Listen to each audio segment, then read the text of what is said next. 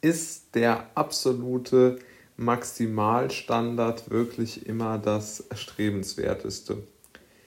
Diese Aussage, die ist ja vielleicht ein wenig ähm, überraschend zu, zu bewerten, aber ich glaube, sie hat doch schon sehr viele klare mh, hm, Insignien in sich, die sich auf viele gesellschaftliche Bereiche übertragen lassen. Aber ich möchte vielleicht mal mit, tatsächlich mit materiellem beginnen und mit einem Thema, das mich persönlich sehr interessiert, nämlich zum Thema Sportwagen.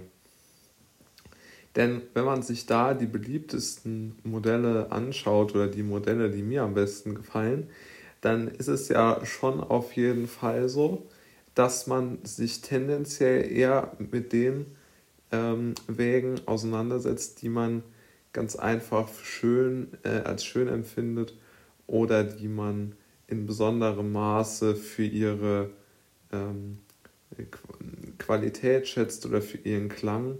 Aber man denkt ja nicht jetzt unbedingt relativ in diesen Dingen. Also man denkt ja jetzt nicht, jetzt hat der eine Sportwagen 10 PS weniger als der andere, deshalb ist er jetzt äh, schlechter, ja, oder er geht in einer oder er braucht eine Sekunde länger von 100 auf 200 äh, Stundenkilometer.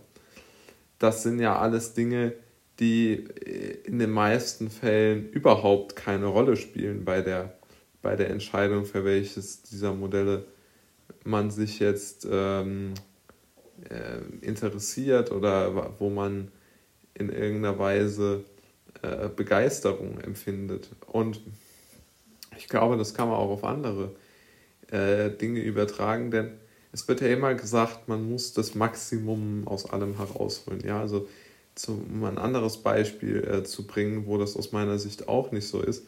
Zum Beispiel Fußballvereine sind ja ganz, ganz, ganz, ganz häufig damit konfrontiert, dass sie versuchen, in möglichst kurzer Zeit möglichst viel Erfolg äh, zu, zu äh, haben und, und damit ihre Fans glücklich zu machen. Jetzt muss man aber doch einfach auch mal sehen, dass nicht unbedingt die Vereine mit, den, mit dem größten Erfolg die beliebtesten Vereine auf der Welt sind. Also zum Beispiel Manchester United hatte in den letzten ähm, Jahren im Grunde genommen überhaupt keinen Erfolg, ist aber nun mit extrem äh, vielen oder hat mit die meisten Fans auf der ganzen Welt. Also ist einer der größten Vereine überhaupt. Oder vielleicht sogar der größte Verein der Welt, vielleicht mit Bayern München, mit Real Madrid zusammen. Und das spricht doch alles Bände und äh, ist sozusagen ein, ein absoluter Gegenpol zu der These, dass ähm, immer der maximale Erfolg wichtig wäre. Und diese zwei Beispiele aus jetzt wirklich dem zentralen ähm, Interessensbereich oder jetzt aus zentralen Interessen von mir, da spricht doch sehr ähm, große Bände darüber aus, dass äh, dass es einfach eine, eine, ein, also ein ungesprochenes Gesetz gibt, dass die Sportwägen immer schneller werden müssen und die Fußballvereine immer erfolgreicher, das sich eigentlich durch die Aktualität der Ereignisse nicht unbedingt bewahrheitet. Oder andersherum, die, die Beliebtheit steht in keinem Verhältnis zur relativen Performance der, der, der ähm, Hobbys oder der, der, der äh, Produkte, für die man Begeisterung empfindet.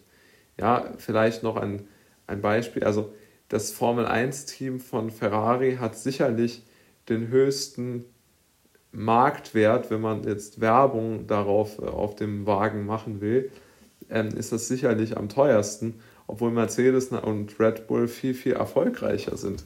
Und der, der Kunde, also der Werbekunde in dem Fall, der möchte das Geld einfach auch nur aus dem Grund ausgeben, weil er von dem, von dem Mythos und von der Begeisterung der Menschen profitieren möchte.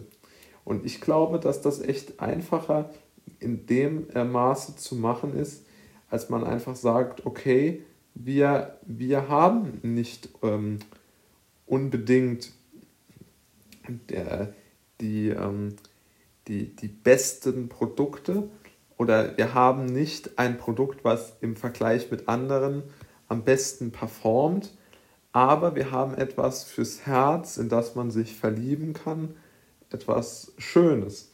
Und ich glaube, das ist eigentlich so der Kernknackpunkt, ähm, der für die, für die Menschen entscheidend ist, die sich für ein Hobby begeistern.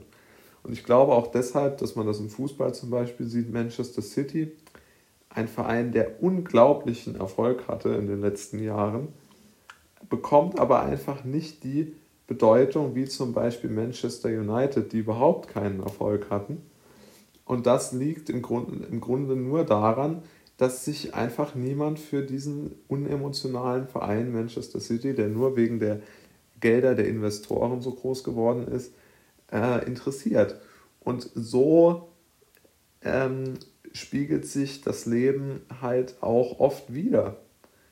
Es, ähm, oder das wirtschaftliche Leben. Es geht nur damit zusammen, zusammen im Sinne von, es, man kann nur ein erfolgreiches Sympathieprodukt entwickeln, wenn man auch ähm, das Herz der Leute anspricht und dafür braucht man jetzt keine ähm, relativen Statistiken anzuführen oder ähnliches.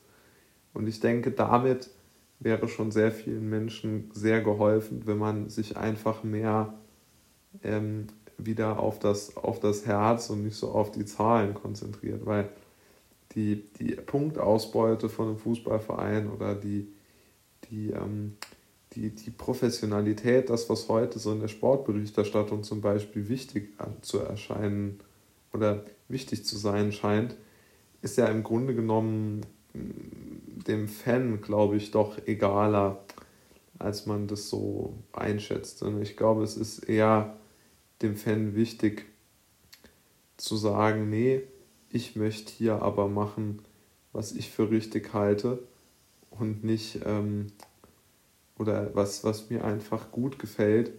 Und ich möchte nicht ähm, äh, nur irgendwelche Daten runterbeten, die ja im Grunde genommen nichts äh, aussagen. Das denke ich ist schon irgendwo richtig.